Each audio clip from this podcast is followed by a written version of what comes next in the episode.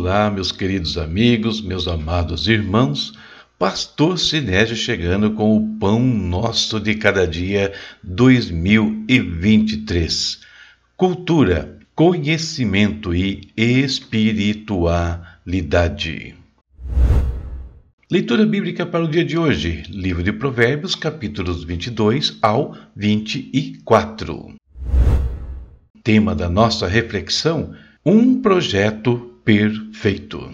A inspiração bíblica vem da Epístola aos Hebreus, capítulo 8, versículos 1 ao 3. Ali o autor escreveu: O mais importante é que temos um sumo sacerdote sentado no lugar de honra à direita do trono de Deus, majestoso no céu. Ele ministra ali no verdadeiro tabernáculo, o santuário construído pelo Senhor e não por mãos humanas.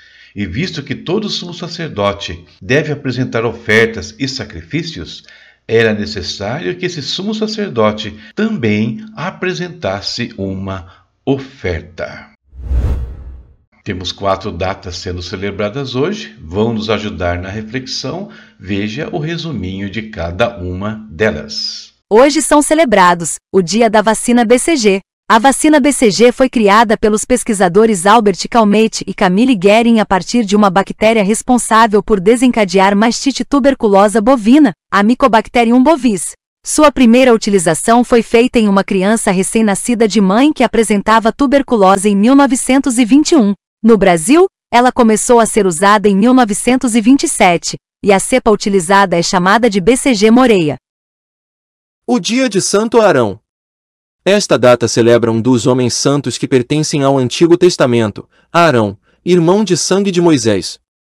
Moisés foi escolhido por Deus para libertar os israelitas da escravidão no Egito, mas sofria de gagueira. Assim, quem falava por ele enquanto estavam na presença do faraó era Arão. Mais tarde, quando o povo de Israel se consolidou, Arão e seus descendentes foram escolhidos para serem sacerdotes e oficiar o culto a Javé o Dia Internacional do Cooperativismo. Saúde, agricultura, produção, varejo, finanças, habitação, emprego, educação, serviços sociais e muitas outras esferas da sociedade são movidas pelo cooperativismo. O modelo é centrado no ser humano, sustentado pelos valores cooperativos, reduz a desigualdade, cria prosperidade compartilhada e responde a impactos imediatos de crises. O cooperativismo tem mais de um bilhão de associados em todo o mundo que provam que ninguém precisa enfrentar uma crise como a pandemia sozinho. O Dia Mundial da Arquitetura. A arquitetura está presente em nossa vida, pois a casa onde moramos foi pensada, planejada e executada por um arquiteto. Também as cidades e as infraestruturas de qualquer porte foram criadas por este profissional. E agora, juntando o que falamos sobre essas datas ao tema e a inspiração bíblica, Vamos à nossa meditação para o dia de hoje. Por trás de cada um dos assuntos propostos nas datas de hoje, existe algo em comum: projeto. A vacina BCG é um projeto que tem beneficiado a milhões de pessoas nesse mundo. Quase todos trazem no braço a marca característica formada após a sua aplicação. O cooperativismo é outro projeto que traz muitos benefícios. O mesmo vale para a arquitetura, que nos brinda com obras belíssimas e úteis, mas que não resistem a eventos extremos e nem resistem ao tempo. E deixei por último o projeto dos quais Arão foi apenas um dos muitos que fizeram parte dele, o sacerdócio levítico, encontrado no Antigo Testamento. O que muitos não entenderam é que Deus, ao desenhar a planta desse projeto, jamais intencionou que ele permanecesse para sempre, já que era baseado em elementos transitórios, os quais, como dito, são fracos e sucumbem ao tempo ou às intempéries. Era apenas a planta de algo maior e de alguém maior que homens como Arão, os quais precisavam ser substituídos o tempo todo porque eram mortais. Mas para o que apontava o projeto do sacerdócio levítico? Apontava para o sumo sacerdote perfeito, Jesus Cristo, aquele que ministra para a humanidade a partir do templo celestial, perfeito e eterno, e que não pode ser atingido por nada desse mundo.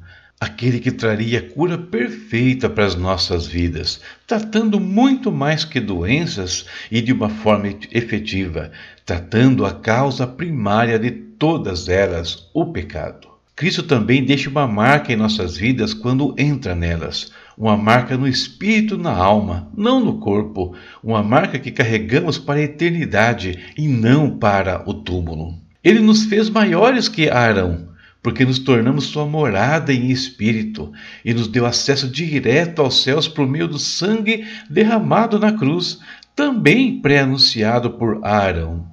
Se queremos saúde plena, se queremos fazer parte de um corpo cooperativo eterno e não apenas para esse mundo com fins comerciais, se queremos um dia entrar no reino projetado pelo maior arquiteto de todos, precisamos fazer parte do único projeto perfeito para nós, o projeto que vem de Deus. Essa é a nossa reflexão para o dia de hoje e eu espero que de alguma maneira abençoe a sua vida. Muito bem, meus irmãos, meus amigos, meus queridos, mais um dia pela frente, mais um dia no qual precisamos da palavra de Deus, nessa pequena reflexão que fizemos hoje, mas precisamos também da presença do Pai e por isso nós vamos agora falar com Ele. Onde você estiver, dedique alguns minutos de oração, de busca pela presença do Eterno Deus. Pai eterno, em nome de Jesus, nós te bendizemos, nós te glorificamos. Oh Deus, nós te adoramos, Pai, pela tua grandeza, pela tua soberania, pela tua glória e majestade, Senhor.